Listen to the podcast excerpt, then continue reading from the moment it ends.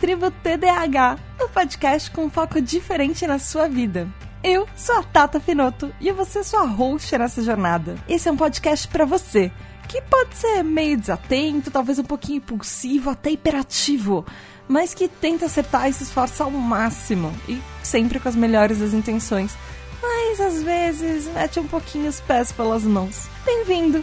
Essa é a sua tribo. É um lugar onde você vai conhecer mais sobre o TDAH, o transtorno de déficit de atenção com ou sem hiperatividade e impulsividade.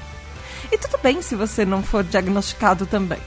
Acontece. E de repente você tá aqui porque você tem curiosidade para saber mais, porque você se identifica talvez um pouquinho demais com todos esses sintomas, ou alguém te falou que talvez você tenha. Esse é o nosso espaço para nós sermos nós mesmos, sem vergonhas e sem nos constranger. Porque a gente sabe que muito do que a gente passa no dia a dia tem milhares de outras pessoas pelo mundo que vivem as mesmas situações.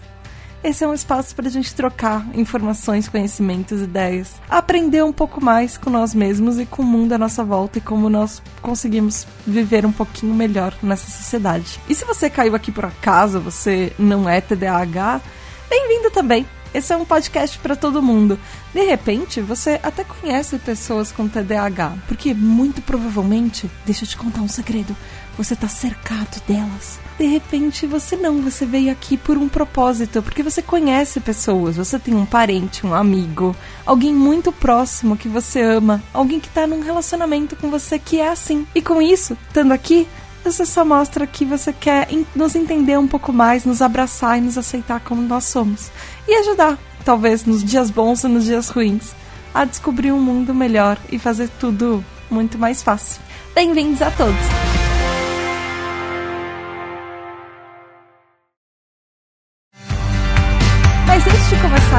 Episódio, eu queria me apresentar um pouco, contar um pouco desse projeto novo. Meu nome é Tata Finoto e eu sou host do podcast De Porquê para PQP, que é o PQPcast, também criadora do, da hashtag Podcaster Procura ou o perfil arroba podprocura no Twitter. Esse podcast, o Tribo TDAH que você está ouvindo agora, ele é um spin-off do meu podcast principal, que é o PQPcast. Ele nasceu a partir do episódio 200, que chama Por que TDAHI vive entre a imaginação e a realidade acelerada? Foi um episódio que eu estava planejando há muitos e muitos anos fazer. Finalmente ele aconteceu. E depois que eu gravei, eu senti a necessidade de ter mais produtos brasileiros e coisas nacionais falando sobre TDAH. Porque agora não tem nenhum podcast fixo que fale só sobre isso. E o meu intuito é justamente levar um pouco mais de informação sobre isso e conhecer outras pessoas que, assim como eu, têm TDAH. Eu fui diagnosticada antes de um ano de idade pela minha mãe, que é neurologista, e depois confirmado por alguns psicólogos que eu passei durante a vida. Mas eu só descobri que eu tinha TDAH quando eu tinha vinte e poucos anos. Eu estava me formando na minha primeira faculdade. E desde então, que isso foi 2005, eu, eu pesquisei muito, muito, muito a respeito. Eu não sou psicóloga. Eu não sou psiquiatra e eu não sou terapeuta. Eu sou, na verdade, jornalista. É a minha segunda formação. Minha primeira formação é publicidade, propaganda e marketing. Por causa do TDAH, eu fiz uma pós-graduação em semiótica psicanalítica para tentar entender um pouco mais a mente das pessoas e como as nossas cabeças funcionam e tentar entender um pouquinho mais também sobre o TDAH. As opiniões e as coisas que eu vou trazer para vocês nesses episódios da tribo são fruto de muita pesquisa, porque eu me interesso, obviamente, muito pelo assunto. E eu sempre gosto de descobrir alguma coisa nova e pesquisar páginas e páginas e páginas para entender um pouco mais a mim mesma e outras pessoas à minha volta. E eu espero que isso seja bom para você também. Mas lembra, eu não sou psicóloga. Então, se você tem dúvida do seu diagnóstico, seria muito bom você falar com algum especialista. Pode ser um médico neurologista, pode ser um psiquiatra, pode ser um psicólogo. Nesse primeiro episódio, eu trouxe alguns mitos e verdades sobre o TDAH. E eu achei coisas muito curiosas na internet, não só no Brasil, como coisas que se falam no mundo inteiro. E são oito mitos principais que a gente vai conhecer hoje. Vamos lá! Bom, antes de começar, como eu falei, esse podcast nasceu a partir do episódio 200 do PQPcast. Então, vai no seu agregador e procura por PQP. E aí houve o episódio 200 do De Porquê para PQP que chama Por que TDAHI vive entre a imaginação e a realidade acelerada. Lá é um episódio completo, tipo um manual de instruções com todas as coisas básicas que você precisa saber sobre o TDAH. Aqui, hoje, eu não vou explicar muito sobre isso. Eu vou falar sobre os mitos e as realidades. Talvez, se você não sabe absolutamente nada a respeito, seja legal você parar agora ir lá ouvir e depois voltar. Tudo bem, eu vou estar te esperando. Pode ir. Se você já sabe, ou pelo menos o básico do TDAH, vamos começar um pouquinho com as com os mitos e as coisas estranhas que as pessoas falam por aí. O primeiro é TDAH não é real. Vamos lá. Primeiro, que o TDAH é, ele já teve vários nomes ao longo da história. E ele é sim reconhecido por várias entidades de psicologia e psiquiatria ao redor do mundo. Ele é reconhecido, por exemplo, pelo Manual de Estatística e Diagnóstico da Associação Americana de Psiquiatria, que é o Diagnostic and Statistical Manual of Mental Disorders.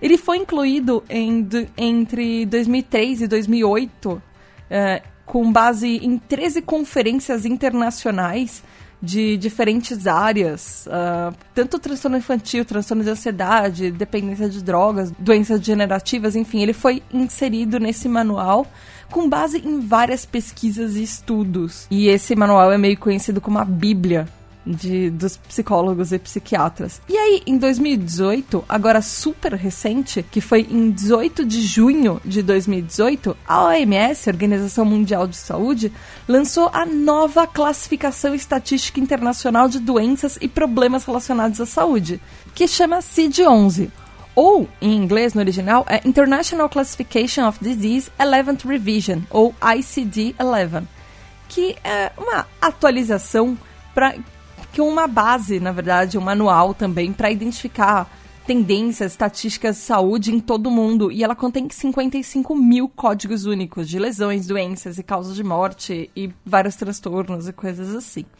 Nessa atualização da OMS, o TDAH mudou um pouquinho a classificação dele e antes, o que ele era percebido como uma dificuldade de aprendizado, na verdade ele foi classificado agora como um distúrbio de neurodesenvolvimento ou neuroamadurecimento. E ele está junto com outras condições, por exemplo, autismo e outras dificuldades de aprendizado e motoras, por exemplo, de fala, enfim. Isso foi uma grande atualização, porque antes achava-se que TDAH tinha a ver com baixa inteligência ou pessoas que não aprendiam. Mas não, agora, com isso, a OMS, ela atesta que isso é um problema de amadurecimento do cérebro. Porque todos nós, independente se você tem ADH ou uma pessoa neurotípica, todos nós temos uma partezinha na frente da cabeça, nem no comecinho do cérebro, que chama córtex pré-frontal que é a parte que lida com várias situações do nosso dia a dia, por exemplo, desatenção e coisas assim. E para todo mundo, ela demora um pouquinho para amadurecer. Isso, só que a diferença é que TDAH demora um pouquinho mais. E assim, quando as pessoas falam que TDAH não é real, na verdade, além de de tal, se você não acredita na Organização Mundial de Saúde e em várias outras coisas psicologia e psiquiatria e todos os outros estudos que estão por trás disso, você pode verificar que são pessoas que sempre apresentam uma tríade de sintomas que é sempre desatenção, hiperatividade e impulsividade. Não necessariamente hiperatividade e impulsividade físicas. Às vezes pode ser uma hiperatividade mental, por exemplo. Como desatenção, geralmente os sintomas mais comuns são, por exemplo, dificuldade de prestar atenção ou dificuldade para manter uma tarefa que você está fazendo. Por exemplo, você começa a fazer uma coisa, você para, você não termina. É, dificuldade parece que você não está escutando o que as pessoas estão falando, porque você não está se concentrando naquilo. Ou você, ou você erra detalhes, é, por às vezes descuido em trabalhos, atividades. De repente você troca palavras, números, letras e você esquece de verificar. Isso são alguns dos sintomas de atenção. Hiperatividade pode ser apresentada, por exemplo, como pessoas que agitam muito as mãos e os pés, que não consegue parar quieto, que às vezes não consegue, por exemplo, uma criança que não consegue brincar em silêncio, ou uma pessoa que tá sempre parecendo que tá sempre agitado a mil por hora ou falando demais. E impulsividade pode ser pessoas que sempre estão falando e alguém tá falando com você e de repente você dá uma resposta antes da pessoa terminar de falar. E às vezes a pessoa com TDAH, que é impulsiva, ela interrompe as outras pessoas quando elas estão falando e elas não conseguem, elas têm uma dificuldade de ficar parado numa fila esperando pela vez. Então, sim, TDAH é muito real. E existem milhares de pessoas no mundo que convivem com isso dia a dia. Segunda mitologia diz que TDAH é coisa de criança e adulto não tem TDAH. Na verdade, existem estudos, vários estudos que comprovam que pessoas que apresentam TDAH na infância, elas continuam com isso na adolescência. E até mais de 50% dessas pessoas que foram crianças e adolescentes com TDAH vão continuar com isso na vida adulta. A diferença é que, assim como todo mundo neurotípico ou TDAH, você tem comportamentos e fases diferentes na infância, na adolescência e na vida adulta. Mas assim como todo mundo, TDAH ou neurotípico, as pessoas têm comportamentos e dificuldades diferentes na infância, na adolescência e na vida adulta. TDAH é assim também. Os sintomas eles vão se moldando à sua fase da vida e eles vão se adaptando. Então a dificuldade que você tinha na infância pode ser que ela não evolua daquele mesmo jeito para a vida adulta talvez ela molde de algum outro jeito. Mas sim, TDAH é uma coisa que tá no nosso cérebro e vai nos acompanhar muito provavelmente para a vida inteira. Então, ela se apresenta na infância, assim como ela se apresenta pro resto da sua vida. E muita gente às vezes é diagnosticado depois dos 40, 50 anos por quando vai procurar ajuda por alguma outra coisa, na verdade. Então, é normal inclusive não ser diagnosticado.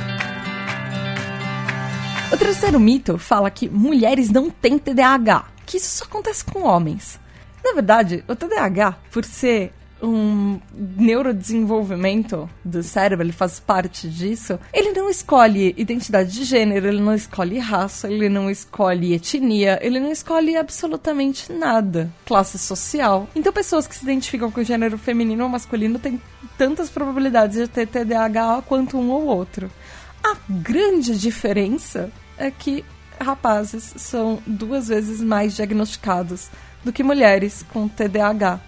Porque existem aqueles paradigmas sociais que falam que as mulheres geralmente são mais quietas. Então, mulheres, por exemplo, que têm TDAH desatento, elas são muito mais fáceis de passarem desapercebidas e serem deixadas de lado só como é uma pessoa que está sempre sonhando acordada. E tudo bem, ela é assim mesmo. Mas não, às vezes é um diagnóstico que não foi feito.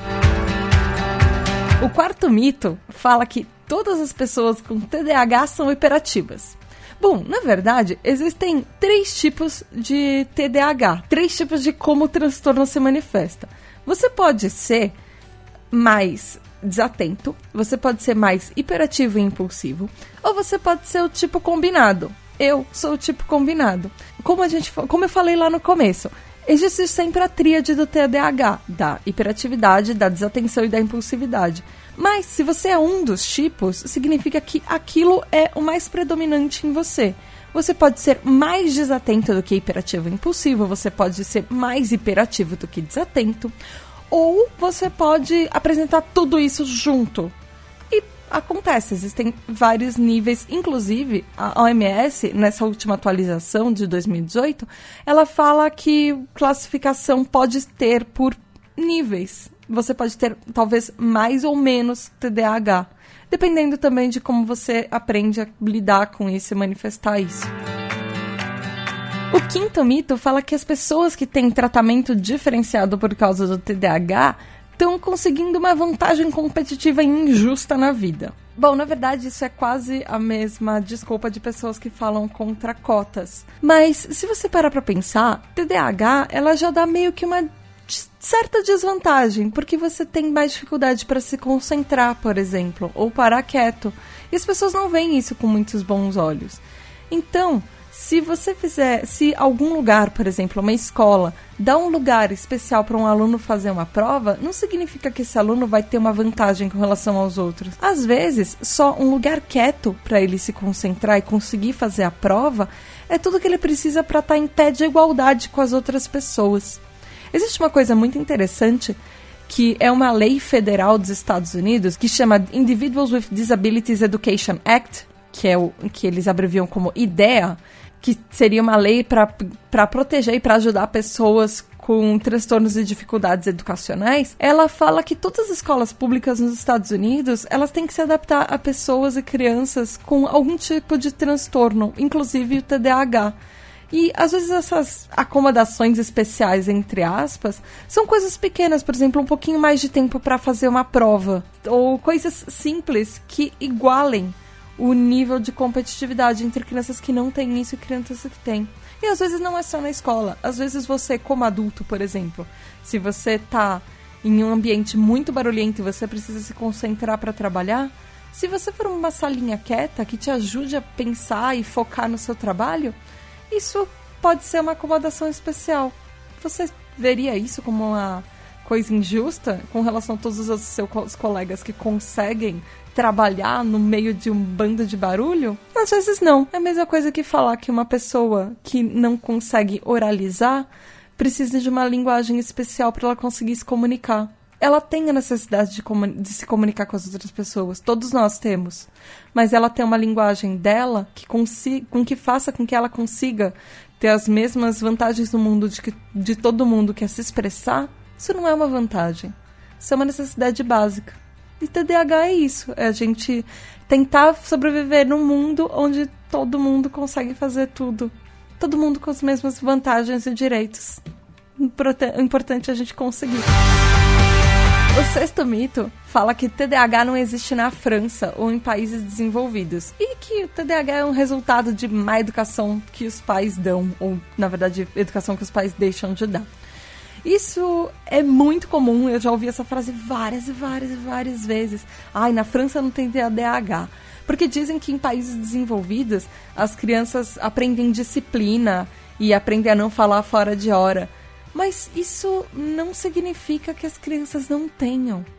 Na verdade, talvez elas se reprimam um pouco mais.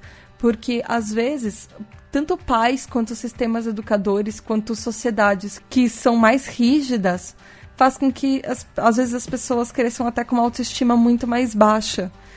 E não significa que aquilo, os sintomas vão sumir. Elas só vão. As crianças vão só tentar muito, muito, muito mais esconder aquilo. Se a gente for analisar os dados friamente, entre 10 e 13% da população mundial tem TDAH. Em qualquer país do mundo, independente se é desenvolvido ou subdesenvolvido, do lugar que for. Porque, como a gente, como eu disse, TDAH não escolhe quem que vai nascer assim. E as pessoas nascem assim. Elas não se modificam. Não é uma coisa que você adquire ao longo da vida. Então, se você parar agora e olhar à sua volta, você tem que pensar que pelo menos 10% de todas as pessoas que você está cercado talvez tenham isso. E a grande maioria não é nem diagnosticado. Então, talvez às vezes seja um pouco mais fácil acreditar que não são, que as pessoas não têm isso quando elas não são diagnosticadas. Mas não, não é um problema de educação dos pais, não é um problema de lugares desenvolvidos ou não. Todo mundo tem isso. O TDAH não escolhe. Penúltimo mito, o mito número 7, fala que TDAH é uma desculpa para pessoas desorganizadas, preguiçosas e atrasadas. Na verdade, existem alguns estudos que falam que pessoas com TDAH têm uma inteligência acima da média. Inclusive, são alguns estudos bem recentes que falam isso.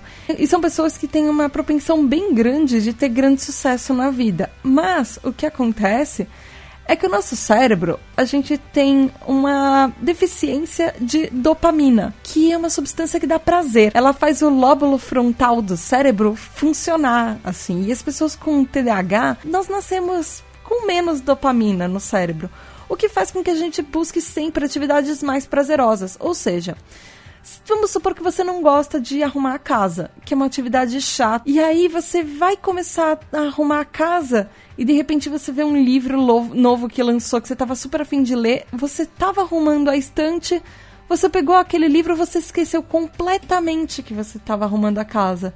E você passou as próximas sete horas hiper focado lendo aquele livro. Isso é uma coisa que acontece bastante na nossa tribo. É porque nós buscamos constantemente repor essa dopamina com coisas que nos dão muito prazer.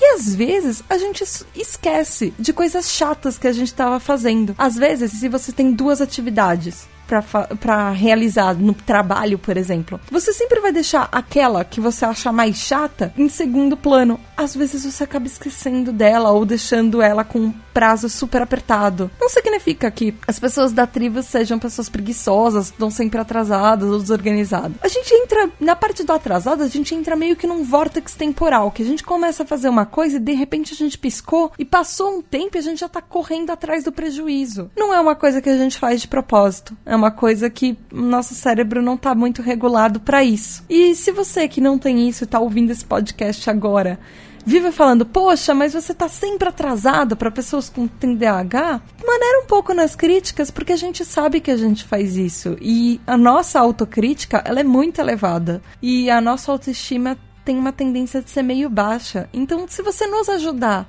a estar tá no horário, a, a fazer as coisas que nós achamos chatas, nós vamos te agradecer imensamente, porque a gente precisa dessa ajuda. Às vezes a gente não percebe, mas a gente precisa disso. E você ser uma pessoa legal com a gente só vai ganhar pontinhos com, com a gente e com o resto do mundo para você.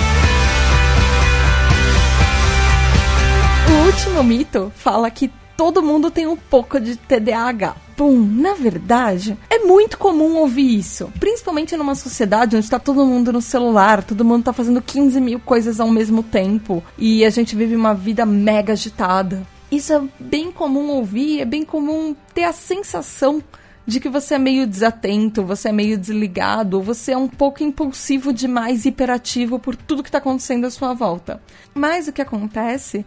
Mas naquele CID-11, aquela classificação estatística internacional de doenças e problemas relacionados à saúde, ela fala que o transtorno de déficit de atenção com ou sem hiperatividade ela é caracterizado por sistema, por sintomas e padrões que elas são persistentes. E você tem que apresentar isso por no mínimo seis meses diretos na sua vida. Para você ter um diagnóstico, você tem que apresentar isso pelo menos entre os 7 e 12 anos de idade. Por que essa idade cabalística, 7 ou 12 anos de idade?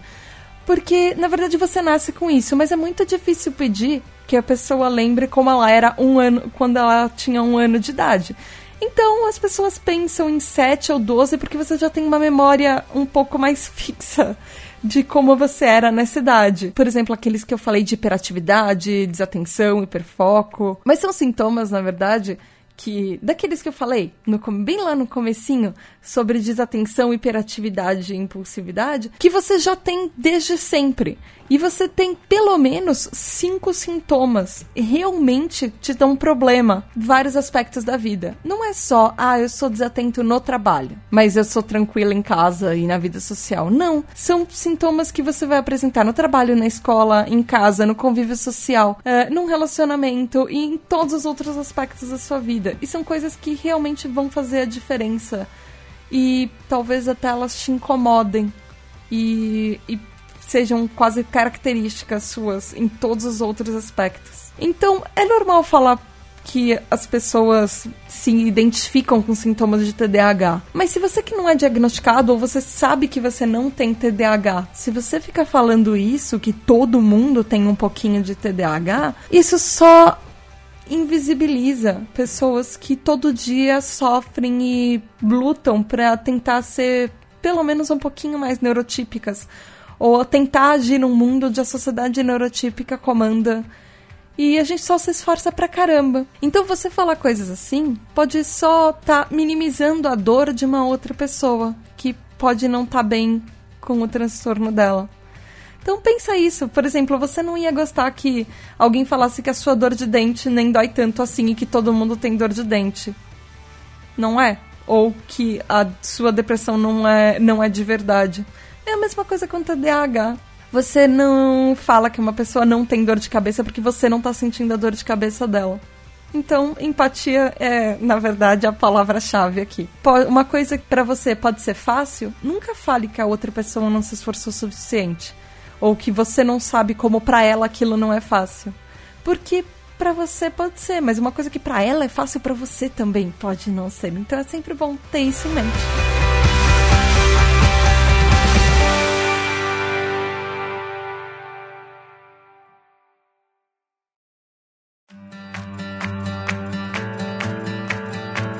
Galera, foi isso por hoje. Eu espero que vocês tenham gostado do primeiro episódio da Tribo TDAH. Nós nos vemos na próxima.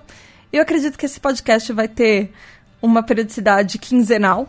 Então, até daqui a 15 dias. E por favor, por favor, mande mensagens, fale o que você achou. Isso faz muita diferença para o projeto continuar. Para você falar comigo, vocês podem ir lá no e-mail pqp.pqpcast.com você pode também ir lá no Facebook, na página de Porquê para PQP, ou no grupo Ouvintes do PQPcast, lá no Facebook também, e falar nas outras redes sociais, no Twitter, melhor rede, que é o arroba underline PQPcast, não esqueça do underline, ou no Instagram, arroba PQPcast, ou ir lá no site www.pqpcast.com. Beijo da Tata e até daqui a 15 dias.